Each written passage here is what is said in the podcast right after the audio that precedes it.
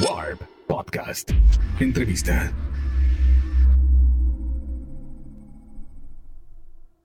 Hola queridos, mi nombre es Oscar Adame, soy editor de Warp y hoy vengo a presentarles una entrevista con Rafael Castillo de La Gueto.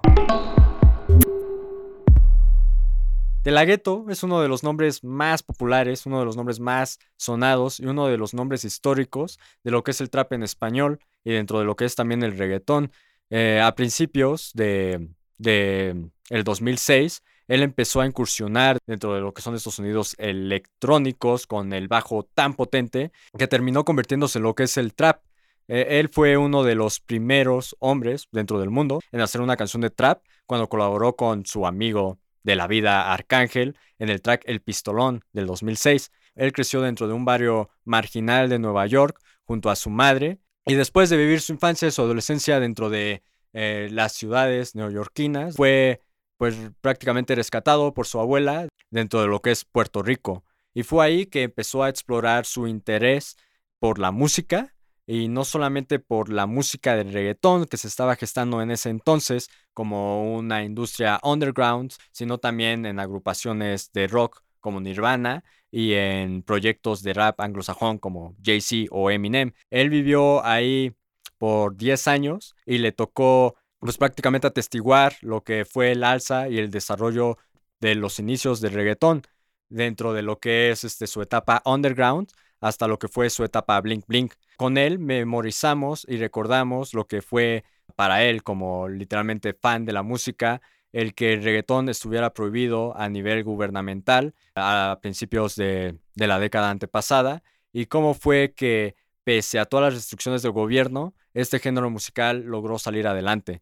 También hablamos sobre el por qué el tener eh, influencias de lo que es la cultura anglosajona logró darle una frescura al género y un toque más vanguardista al reggaetón que hizo que evolucionara en lo que conocemos ahora como el género pop que está dominando al mundo.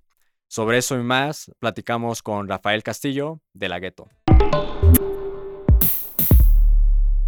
¿Qué onda, Rafael? ¿Cómo estás? ¿Cómo estás, Oscar? ¿Todo bien? Sí, todo bien. Oye, antes que nada, pues quería felicitarte mucho por el nuevo disco, por los chulitos. Los escuché. Está bastante variado. O sea, es como lo que has estado haciendo últimamente en tu carrera, ¿no? Que es como un repaso en cada disco de tus, pues, estilos más icónicos. Este, y justamente estaba hablando con Humberto de que el título nos, nos queda pues prácticamente como en la sangre, ¿no? Nos representa. Así mismo, es un nombre que llevo muchos años, ¿sabes? Llevo como ya 8 o 9 años usando ese nombre en todos los temas, en todas las entrevistas, como Papo ¿sabes? Y poco a poco metiéndolo en la mente de la gente para cuando llegue el momento de usar ese nombre, la gente se puede identificar conmigo, ¿no? ¿Entiendes? Igual, igual como de la GC, igual como jefe del bloque, igual que todos otros nombres. Algo que a mí me interesa muchísimo con respecto al reggaetón es justamente esa intención que tienen los artistas como de usar frases representativas, ¿no? Que los representan a sí mismos dentro de la música. Este, y bueno, a mí como, o sea, como una persona externa al mundo del reggaetón, me gustaría saber, este, tú como intérprete, como artista, ¿cómo es que eliges aquellas frases, aquellos nombres que, gritas en medio de las canciones, que terminan siendo como tus banderas? Bueno, eh, Los Chulitos es, un nombre que, que, se usaba mucho en uno de los barrios que yo me crié en Puerto Rico, que se llama Villa España es como un residencial, como Flow Proyectos, como decimos en Nueva York. Y a mitad de los 90, a finales de los 90, yo me pasaba mucho ahí, cuando menorcito. Y todo el mundo decía la palabra chulo, dímelo chulo, oye, te ves chulito, dímelo chula, eh, esto, ta, ta, ta, ta. So, eso como que se quedó en mi subconsciente.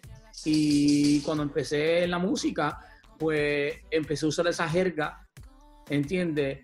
Para ponérselo a todo el mundo. Porque en la música tú sabes que todos los meses, todas las semanas se inventa jergas callejeras nuevas. Igual, igual que, en Chile, en México, en Santo Domingo, en todas las partes del mundo. So, es como, como decir otra, otra, otra palabra del, diccionario de reggaetón.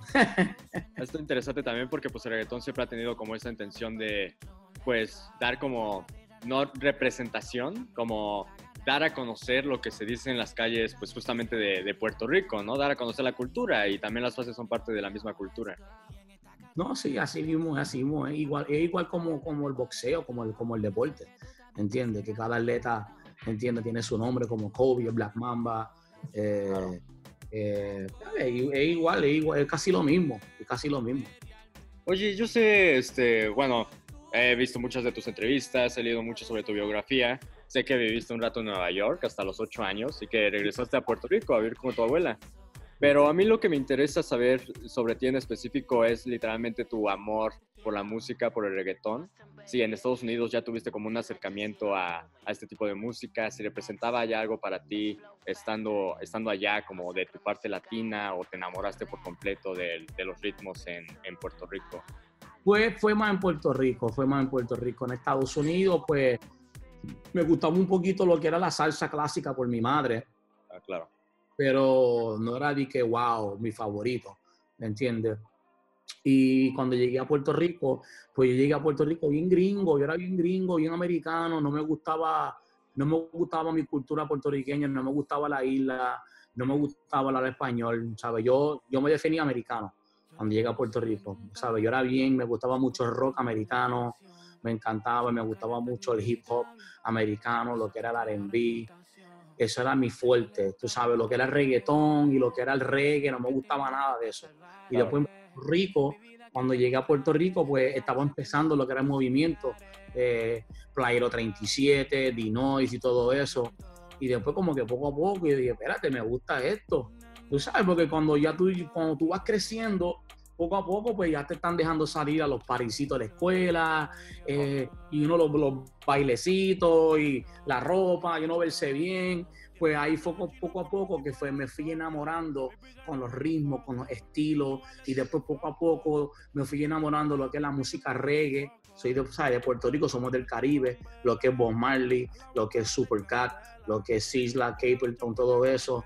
Y pues después tuve esta mezcla de, diferentes culturas musicales. Y después cuando yo estaba ya teenager, a mis 17, 18 años, ahí fue que me enamoré un poquito también más lo que es la salsa clásica, lo que es Héctor Lavoe, Frankie Ruiz, todas esas canciones, pero cuando tú eres pequeño tú no entendías mucho la letra. Tú sabes, uno se deja llevar la veces más por el ritmo. Igual que, la, igual que la, la, la, la, música rock, como Nirvana y Guns N' Roses, que esa era mi banda favorita. Yo cuando pequeño hay canciones que yo no entendía lo que decía. Me dejaba llevar más por la melodía y la guitarra y, todo, y, la, y los videos musicales. Y después de grande, y que tú escuchas la letra, tú dices, wow, él decía, él decía eso, significaba eso. Pero cuento corto, mano, yo siempre me enamoré, yo sí, yo siempre fui fanático de la música siempre, eso era como una, una, una, escapatoria mental para mí, ¿entiendes? Yo con mi abuela desde pequeño, mi abuela era una persona bien estricta, eh, bien religiosa, tú sabes, no me dejaba, ¿sabes?, salir a la calle a jugar, ni a correr bicicleta, ni a hacer nada de eso, pues uno tiene que entenderla porque era una señora mayor y, y, y me quería cuidar tanto, pues pues lo que hacía era, pues me dejaba escuchar música y me dejaba ver videos musicales todo el día. ¿Entiendes? So, yo prácticamente estaba así todo el día pegado al televisor, viendo videos musicales todo el día, 24-7. Pa, pa, pa, pa, pa, pa, pa. So, y tú llegaste fue... en el momento en el cual ya salían videos de reggaetón en la televisión y ya era como más un éxito como radial, ¿no? Dentro de Puerto Rico. No era tan, no, no era tan radial, no era tan radial, todavía era underground. Porque tú sabes todavía que eran lo de los maratones de, de reggae justamente y, y los mixtapes como como en cassette. Era, era, más mixtapes que se vendían en la calle, no y se vendían a veces en las tiendas. Y hubo un momento en Puerto Rico que el, el, reggaetón era ilegal. Sí, eh, sí claro. Lo de la música, ¿no? Si un policía te, te, te, te, cogía un cassette de reggaetón, te multaba, entiendo, tú no podías ponerlo alto en tu carro. O sea, yo me acuerdo porque era pequeño y me acuerdo de mis primos mayores y la gente que estaba alrededor mío. Yo me acuerdo que yo escuchaba Playero y Dinois en, en los Walkman, escondido así, en casa de mi abuela. Tú sabes, yo no podía. Todo escondido. Sí, todo escondido, todo escondido, hasta que poco a poco, pues, se fue más comercializando un poquito más. Qué locura. ¿Y tenías como un lugar específico donde guardaras tus, tus grabaciones por miedo a la policía o algo por el estilo? Fíjate, no, bueno, no tanto porque yo, pues, yo no tenía carro ni nada, yo escuchaba todo en el Walkman pues yo tenía mi cuarto, yo, nosotros dormíamos, en un apartamento de un cuarto, pues yo dormía con mi abuela en el mismo cuarto, pues yo tenía mi esquina yo tenía mi esquina con mi cama, con todos mis cassettes, ya tenía su esquina.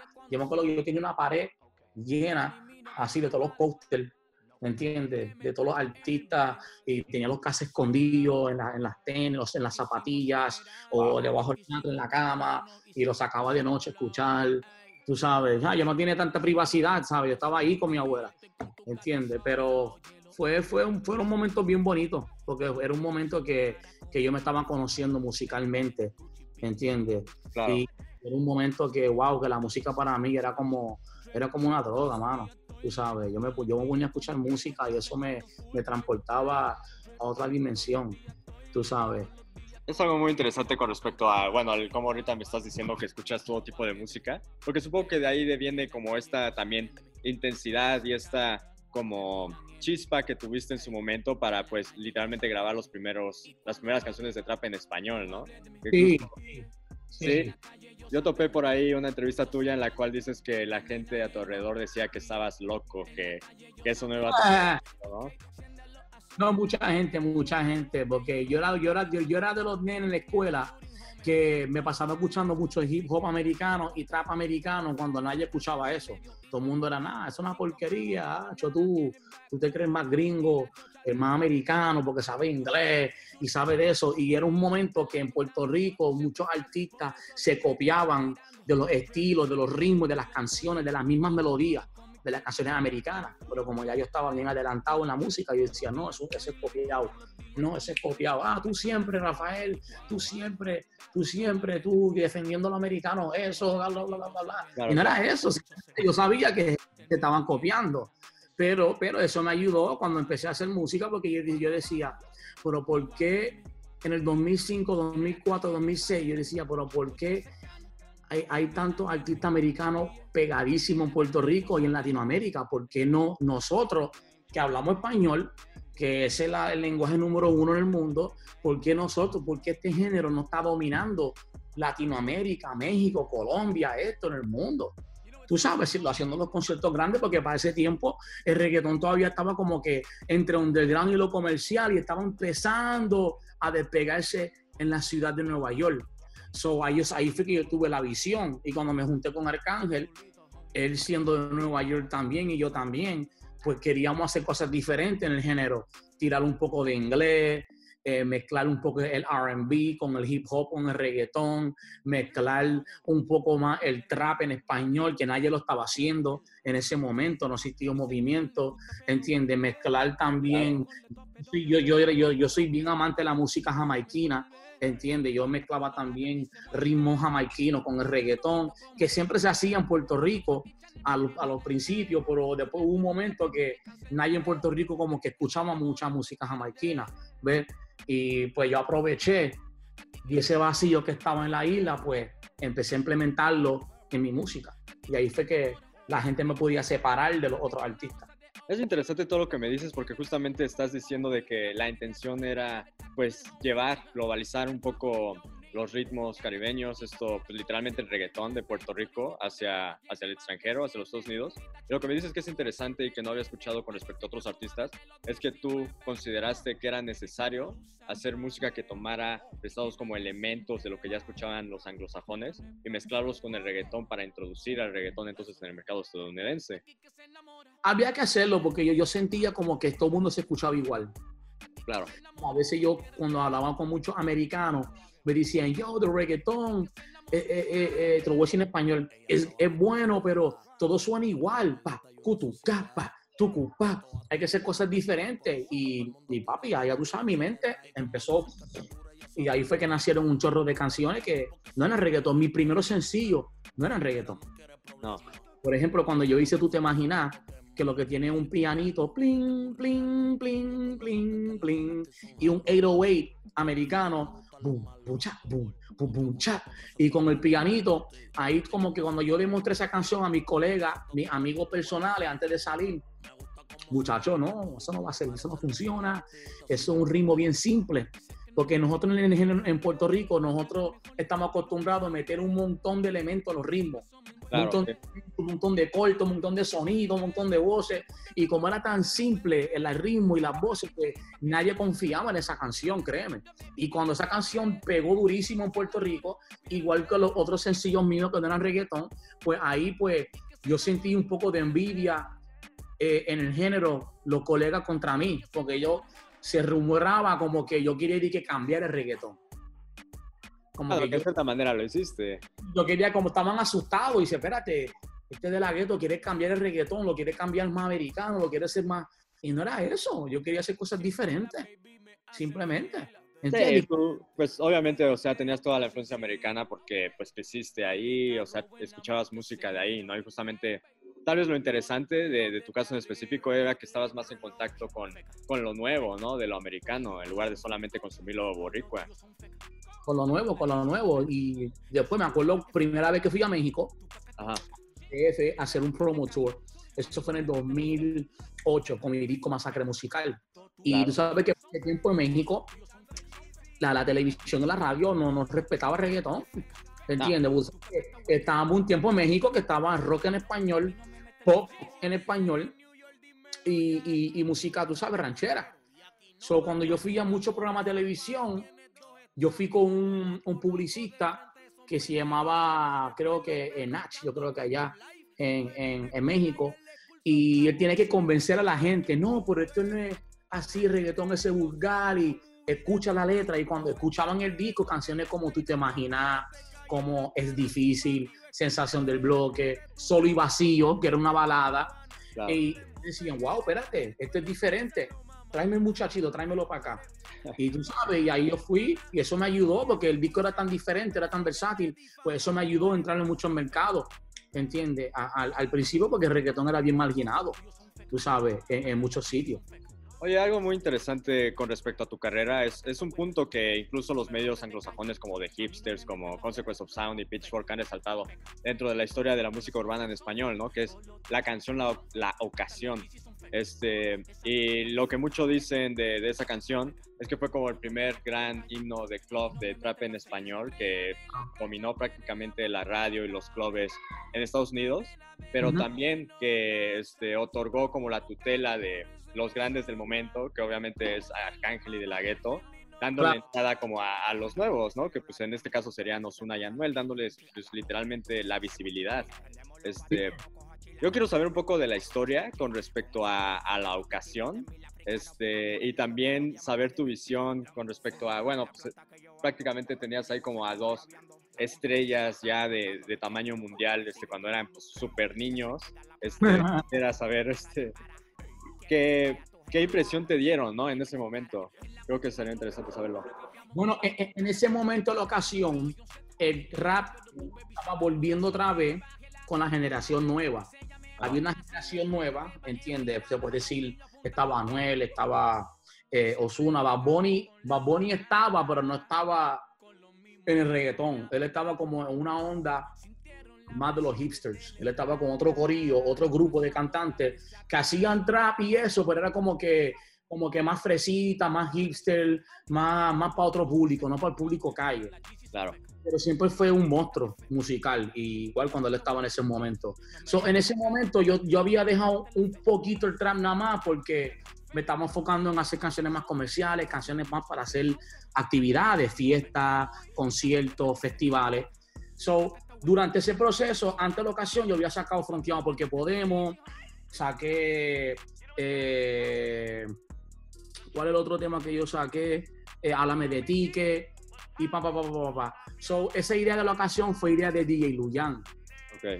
Y Luyan era una persona que él no creía en el trap. Yo me acuerdo que él me decía a mí, el cángel es una mierda, eso no va a funcionar, lo que hay es reggaetón, lo que hay es reggaetón, la gente quiere bailar, la gente no quiere estar de que así, meneándose. So, en ese proceso habían dos o tres canciones de trap que se estaban como que pegándose en la calle. So, Luyan siempre fue un visionario. Saludo a Luyan.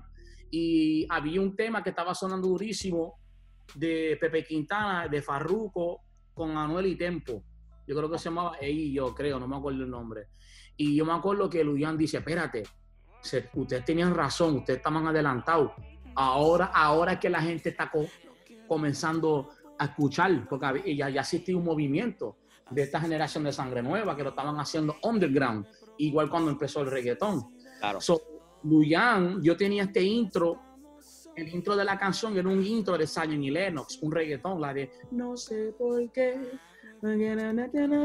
Y era un reggaetón, pero Luyan tenía esa capela y, no, y, no, y, nunca hicimos nada con esa canción. So, Luyan vino, le hizo un ritmo con Mambo King Trap y me envía la canción con, con la voz de Osuna, el, el coro. Ajá cuando yo escucho el teléfono, cuando yo escucho la canción en el teléfono, yo estoy en, la ciudad de Nueva York haciendo una gira y yo lo llamo para atrás y digo, wow, Luyan, ¿qué carajo es esto? Esto suena brutal. Vamos a hacerlo. Dile a Osuna que sí. Y Osuna para ese tiempo todavía estaba, pegadito, pero era más local en Puerto Rico. Todavía no había salido fuera de la isla. Pues llego a Puerto Rico el otro día, me cierro en el estudio, hago eso. Eh, cuando llego a Puerto Rico ya Anuel había tirado su verso escucho el verso de Anuel y dije, diablo. Y Anuel era otro artista que estaba subiendo poco a poco, pero en la isla, tú sabes, no, no había despegado todavía. Y cuando yo llego, yo tiro mi verso, Arcángel tira su verso, y ya nosotros sabíamos que eso iba a ser un palo, porque se sentía la vibra, la canción, la temática, el ritmo, el flow, todo, todo, todo, todo, todo. Y pues tú tienes el Camilo de la Gueto, que es un, somos, tú sabes, los pioneros en este y los veteranos, y después tiene Antio Zuna, que eran los próximos que venían por ahí.